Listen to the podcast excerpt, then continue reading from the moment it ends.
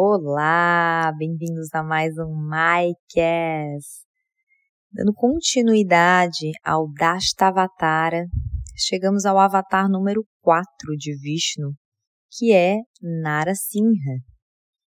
E a sua história ela está ligada a um poderoso rei demônio chamado Hiranyakshapu. Hiranyakshipu desempenha aqui um papel crucial nessa história como antagonista de Narasimha. Ele vem à Terra para destruir esse demônio que era muito conhecido pela sua arrogância, crueldade, por isso que também essa é uma das histórias mais cruéis aqui de todas que a gente vai ouvir. E ele tinha um desejo de governar o universo, lembra? Os Asuras, eles têm muita necessidade de poder, poder sobre os outros. O Hiranyakshipu, como a gente viu no episódio passado, ele era filho de Kashyapa, um grande sábio, e Diti, que era uma das esposas de Kashyapa. Então ele pertencia já a uma linhagem de Asuros, que é essa raça, vamos dizer, de seres demoníacos, mas desde jovem, Hiranyakshipu, ele era mais ambicioso que o normal e ele procurava o poder absoluto. Só que ele era muito focado. Ele realizou muitos tapas, muitos tapácias, ou a gente pode falar austeridades ou penitências, porque ele queria a imortalidade. E ele passou muito tempo meditando, e realizando esses rituais, vamos dizer, de penitências. E isso impressionou muito Brahma, o criador do universo. Brahma aparece diante de Hiranyakshapu e fala: Bom, eu reconheço o seu esforço e eu lhe concedo um desejo. Hiranyakshapu, ele pensa bem e ele, fala, ele pensa que ele não quer imortalidade. Ele quer se tornar invencível, indestrutível em qualquer batalha. Ele desejava ser imune a humanos, deuses, animais e armas. Então Brahma concedeu esse desejo e ele achou que ele estava então invencível, né? É, sendo mais objetiva, ele desejava ser imune a qualquer forma de de morte. Ele também, Brahma garantiu a ele que nenhuma criatura, nem humana, nem divina, e nenhuma arma, nenhum animal ia lhe causar dano dentro ou fora de sua casa. E só de ele estar tá buscando isso, né, porque o que, que os devas querem? Os devas querem essa imortalidade, essa imortalidade do ser, não ser invencível aqui na matéria. Isso já busca já mostra que a busca dele era pelo ego.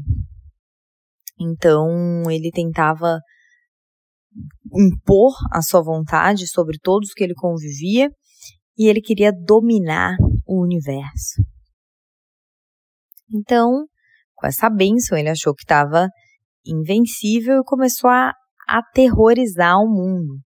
E ele, inclusive, assumiu o controle dos reinos celestiais como é, Suarga, e exigiu que todos o adorassem como se ele fosse uma divindade suprema.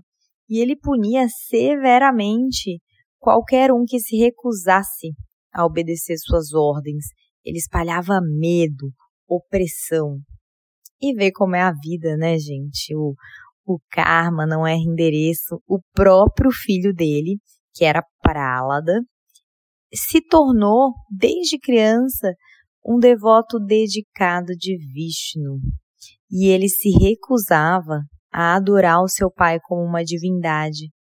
Ele via a maldade do seu pai. Isso enfureceu Hiranyakshipu. E ele tentou matar o próprio filho, Pralada, muitas vezes. Ele torturou o filho.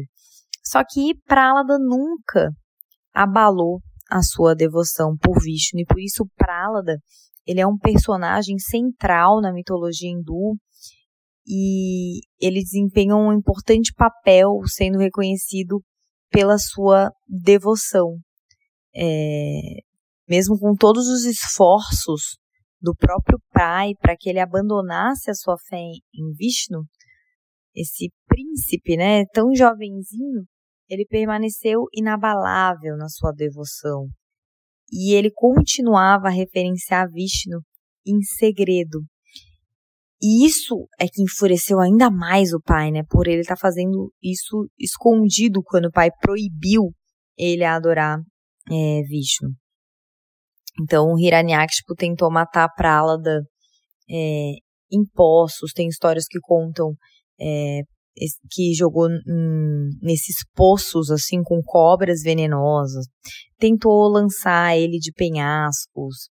É, expôs ele, deixou ele no meio da floresta com ferozes elefantes selvagens. E todas essas tentativas ele fracassava porque Vishnu protegia Pralada. Né? Disse que Vishnu sempre protege os seus devotos. E a devoção de Pralada era muito sincera. Então, isso mostra o poder da devoção inabalável, de uma fé inabalável, mesmo nos momentos mais difíceis, que é quando ele poderia entregar o jogo e falar: não, tá bom, então agora eu te reverencio como um ser supremo. Não ele se mantinha fiel aos seus princípios. Então, é, Prálada é muito essa. É, ele representa a capacidade humana de a gente se permanecer fiel aos nossos princípios e crenças, a gente não ser essa pessoa. Ai, para não ser considerado extremista, eu vou ser flexível. Então, de acordo com o local, eu ajusto os meus princípios. Não, tem crenças na vida mais elevadas que a gente deve manter independentemente das circunstâncias, do horário, né, da roupa que está vestindo, do que for. Tem princípios que você deve ser realmente rígido com relação à forma que você é, se posiciona na vida. Então, Pralada ele é até reverenciado como um, um herói religioso. E a história dele é é contada muito em, em festivais do sul da Índia. É, o Hiranyakshipu, ele tinha até uma irmã, que era a Rolika, ela tinha o, o Siddhi dela, né, o poder dela, ela era resistente ao fogo. E daí, juntos até, imagina, pai e tia planejaram matar o Pralada. É, ele a tia convidou ele para sentar no colo dela e formou uma pira de fogo, que é muito comum na Índia, essas piras que eles também queimam os corpos. E daí ele, ela ficou ali esperando pegar fogo, só que ela tinha esse poder de ficar ilesa. Então o que, ela pensou? Vai só ele queimar, né? Só que aconteceu o contrário. Vishnu interveio e Hólica foi consumida pelo fogo, enquanto Pralada permanecia ileso. Então, com todas essas falhas né, nas tentativas de matar Pralada, é, um dia ele, ele, irritado assim com o filho, ele pega uma espada contra uma mureta e fala: Cadê Vishnu? Cadê esse Deus que você venera? Cadê a sua divindade? Pá! Quebra assim um, um pedaço do mármore numa sustentação de parede e, e Pralada fala, Vishnu está em todo lugar, está no meu coração, está no coração de todos os seus devotos e está inclusive nessa pedra que você quebrou. E daí Hiranyakshpu, enfurecido pela raiva dessa resposta, ele golpeia ainda mais a coluna, querendo quebrar aquela coluna do castelo. E nesse momento, Nara Sinha surge dessa coluna, assumindo a sua forma aterrorizante. Ele era metade homem, metade leão, tinha uma juba majestosa, uma face feroz e garras afiadas.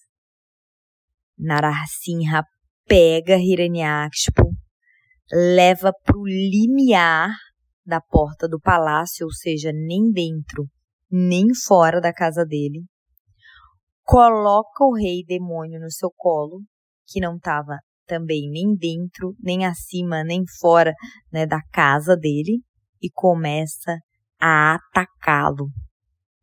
Narasimha rasga Hiranyakshipu, ou seja, não é nenhuma arma, com suas garras mortais afiadíssimas e põe fim à vida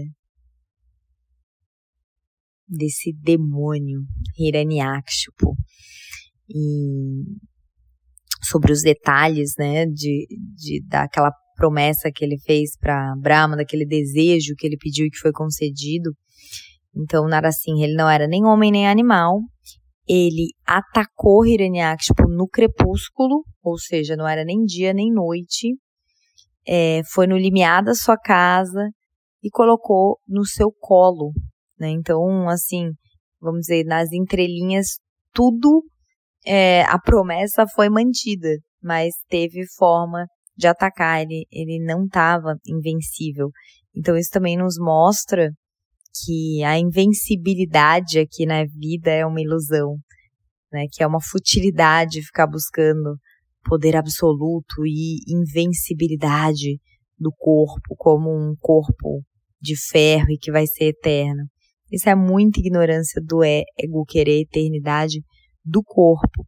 E nessa nossa era tem muita gente querendo isso. Não sei se vocês veem, estudam sobre isso da integração homem e máquina. E tem muita gente querendo isso. Que, por exemplo, colocar o cérebro para não acabar aqui essa vida e colocar dentro de uma máquina. E substituindo partes do corpo que vão ficando velhas, obsoletas, por inteligência artificial, por órgãos feitos em laboratórios. Tem muita gente buscando isso, que não quer sair dessa vida da Terra. Isso é muito ilusório. Mostra falta de fé, né? Falta de, de confiança que aqui tudo é perfeito, curiosidade, né? Até é, os parênteses começaram. É, curiosidade que o, quando a gente estuda o Dioste, que é a ciência da luz, a astrologia védica, nessa ciência o nosso corpo ele foi projetado para durar 120 anos. Então, assim que a gente separa os trânsitos dos planetas durante a nossa vida. É, cada planeta tem uma regência, né? É, 10 anos, 8 anos, 4 anos. E essa isso é separado no intervalo de 120 anos, que é o que foi feito, segundo essa ciência, para o nosso corpo durar. Ele dura menos pelo nosso estilo de vida e por nossos hábitos não saudáveis.